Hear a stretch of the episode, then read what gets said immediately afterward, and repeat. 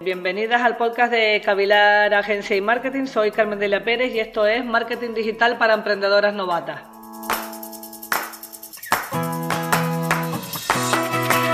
Hola, buenos días. Volvemos con nuestro podcast de hoy. Comienza el calendario de Adviento y comienza el tiempo de, ponernos objetivos y el tiempo de hacer planes, además del tiempo de, comer turrón.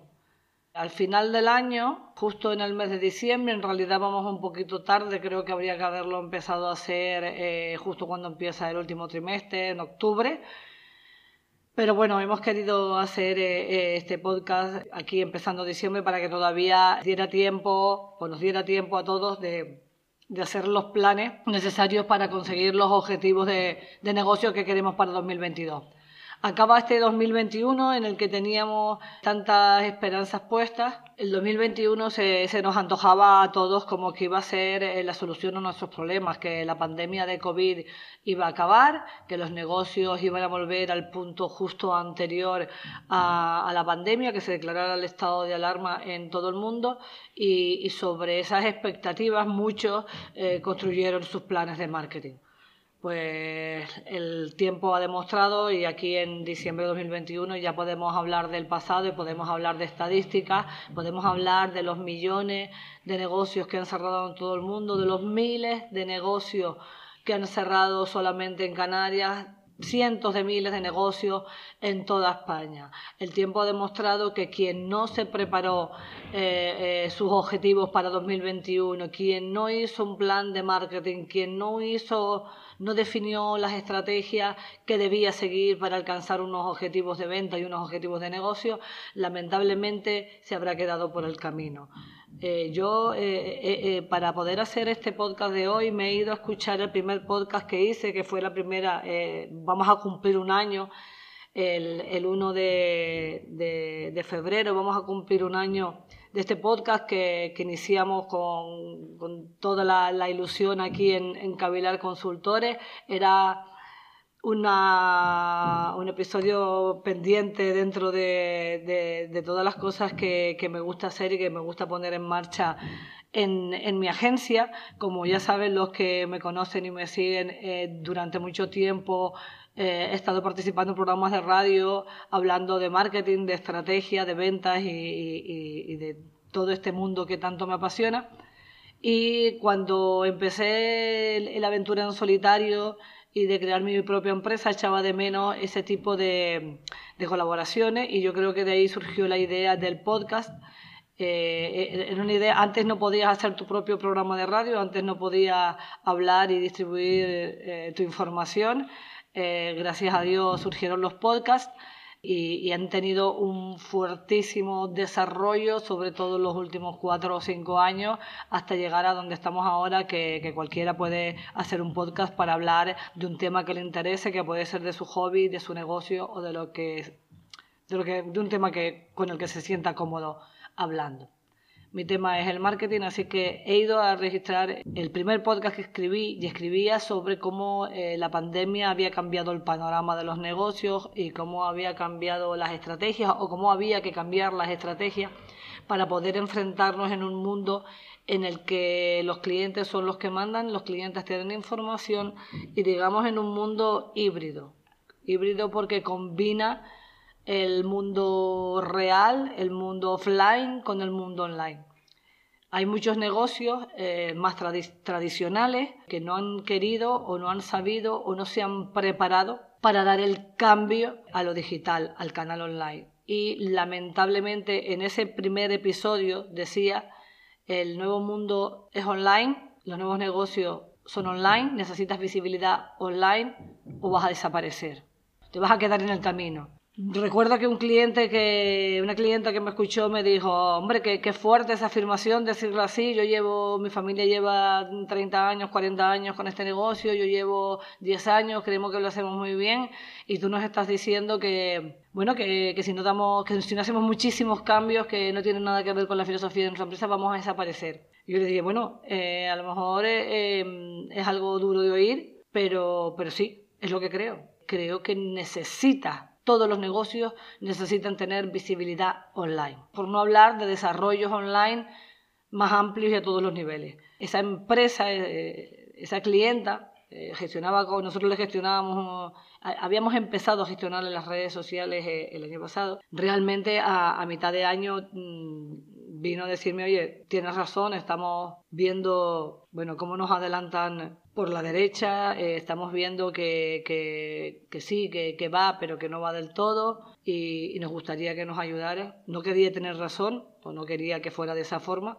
pero al final así ha sido, ¿no? Entonces, bueno, venimos con tiempo para preparar los planes de negocio para el próximo año. Primero que nada, tenemos que tener claro cuáles son nuestros objetivos. Segundo, tenemos que tener claro cómo está el mercado. Eso es así, eso hay que analizarlo.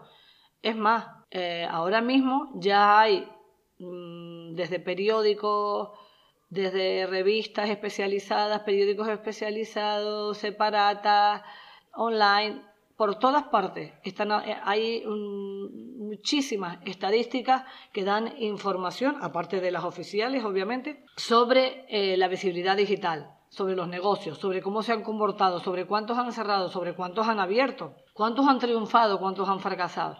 Hay muchísimos datos, yo creo que por primera vez, de este 2021, que nos pueden ayudar a ver eh, con qué nos vamos a encontrar.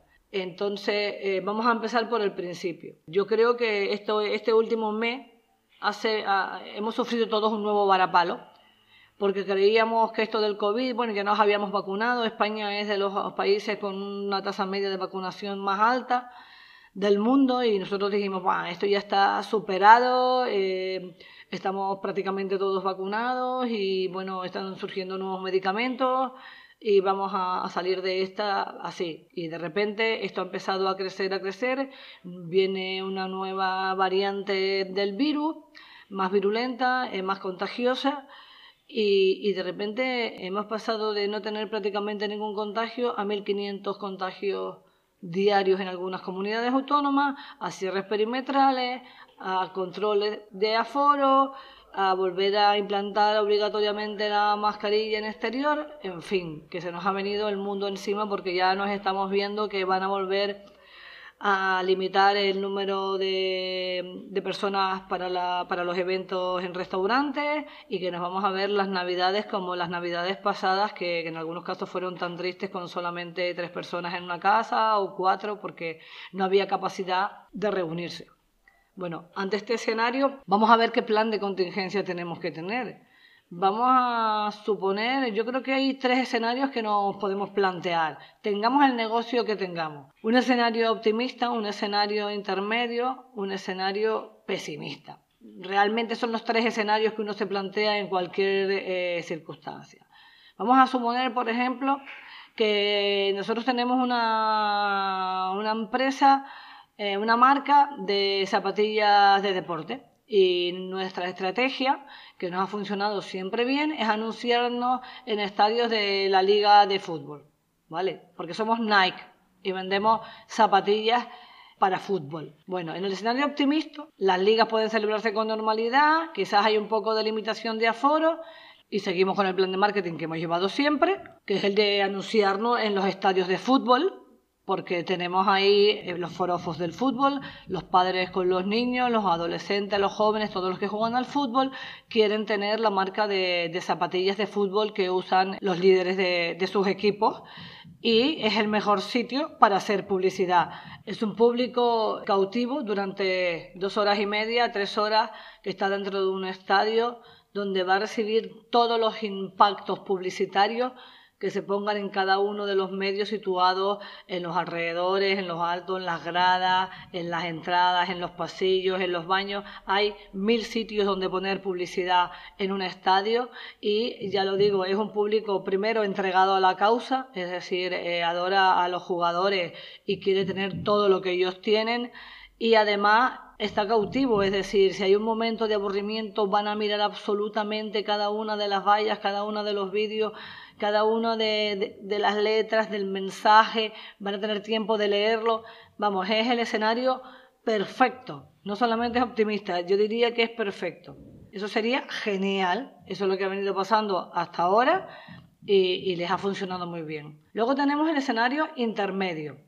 ¿Vale? La liga se celebra, pero no hay público. Y entonces, ¿qué podemos hacer? Bueno, pues entonces en lugar de comprar los espacios físicos en los estadios con el coste que eso supone, vamos a plantearnos comprar más espacios publicitarios durante las retransmisiones en directo, con el coste que eso supone, porque de hecho el que sepa un poco de fútbol o que sepa un poco de publicidad, cualquiera de las dos cosas sabe que las inversiones en publicidad y que los espacios publicitarios durante las retransmisiones son las que son los que aportan dinero a los clubes de fútbol, ¿vale? Esa sería la opción. También es un público cautivo Está en casa, con lo cual no es totalmente cautivo como en el estadio porque tiene más inputs, es decir, hay gente que le habla, que le dice otras cosas, se puede levantar en los descansos, puede parar el partido, tener una conversación y, perder, y perderse eh, la, la, conexión, ¿de acuerdo? Pero es un público que sí que está entregado y que digamos que durante al menos dos horas, durante los 90 minutos, sí que va a estar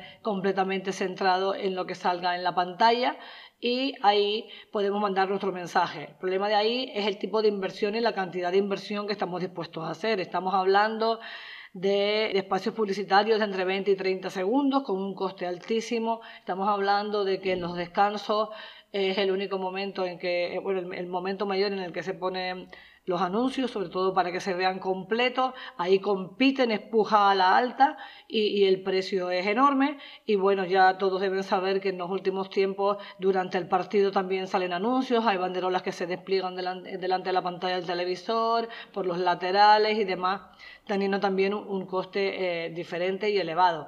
Pero bueno, tiene que ver con, el, en el caso de, las zapatillas Nike para fútbol, creo que el margen en las ventas les pueden permitir comprar todo esto. Nosotros cuando estemos en un escenario intermedio tendríamos que plantearnos ese tipo de coste.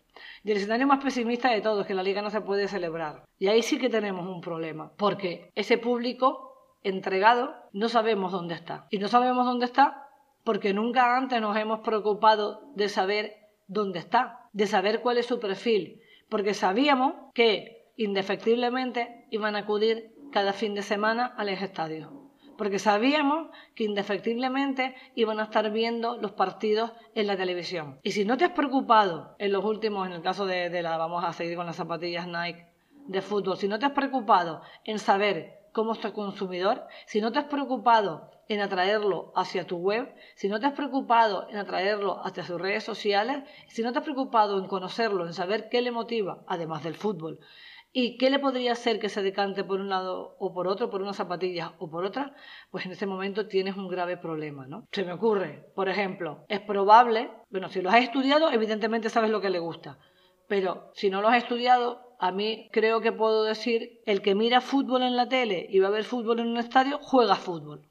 Jugará mal, o bien o regular, pero juega fútbol. Y el que juega fútbol, la única otra forma que se me ocurre de jugar al fútbol es eh, jugar al fútbol en los videojuegos. ¿De acuerdo? No conozco demasiado el mundo de los videojuegos, pero estoy seguro de que hay posibilidades de poner publicidad en medio de los videojuegos. Sé que se hacen liguillas, que se hacen campeonatos eh, de todo tipo de juegos, o sea que, que sería necesario dirigirse, evidentemente, si no los tienes en otro sitio, a, a ese público por ahí. Esto lo he puesto como ejemplo, he puesto las zapatillas Nike para, para fútbol porque es una empresa muy grande que todos conocemos, pero que sea grande no quiere decir que no pueda desaparecer, que sea grande no quiere decir que no se pueda equivocar y sobre todo que sea grande y conocida con esa presencia de marca tan grande que tiene Nike, no quiere decir que no tenga competidores, porque lo tiene y son iguales de grandes que ellos, iguales de fuertes y quizás mejores en sus estrategias.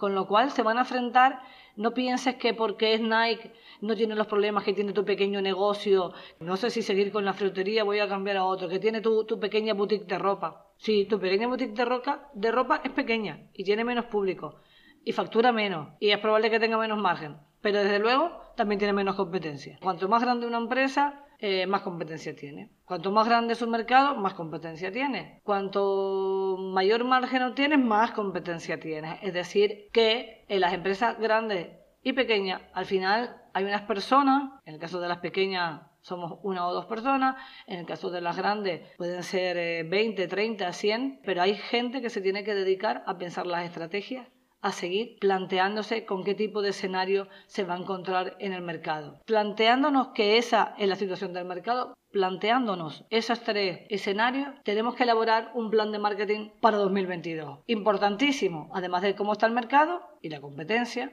saber cómo estás tú. Es decir, a 2 de diciembre tú ya debes saber cuánto has vendido durante este año. Es más, sabes cuánto, eh, sabes cómo vas a cerrar la facturación.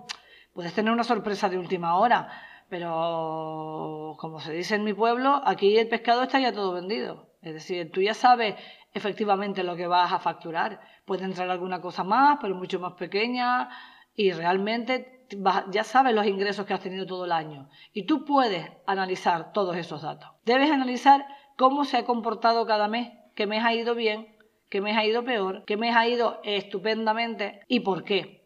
Debes saber por qué, debes saber qué tipo de cliente, qué tipo de estrategias te llevaron a que haya esas fluctuaciones de facturación eh, dentro de cada mes del año que ha pasado. Debes analizarlo y debes identificar las estrategias que te llevaron a que este año haya tenido este resultado. Vale, lo primero, recopilar y validar todos los datos, todo lo que tengas. Factura, facturación, estrategias, campañas, cuánto invertiste, cuánto recibiste, todo. Debes tener digamos, el balance de tu actividad en tu cabeza. Tienes que tener los datos delante tuyo y debes tener puesto al lado las estrategias que seguiste. Debes saber cuánto facturaste y cuánto gastaste en, publicidad, cuánto te costó, cuánto te costó de media cada cliente que captaste, cuánto tiempo, esfuerzo y dinero tuviste que invertir para captarlo. También debes saber qué cliente es más rentable, qué perfil de cliente es más rentable. Eh, ¿Es más rentable un cliente que viene una vez y te compra eh, 2.000 euros ¿O es más interesante un cliente que viene todos los meses y se gasta eh, 3.000 o 2.500?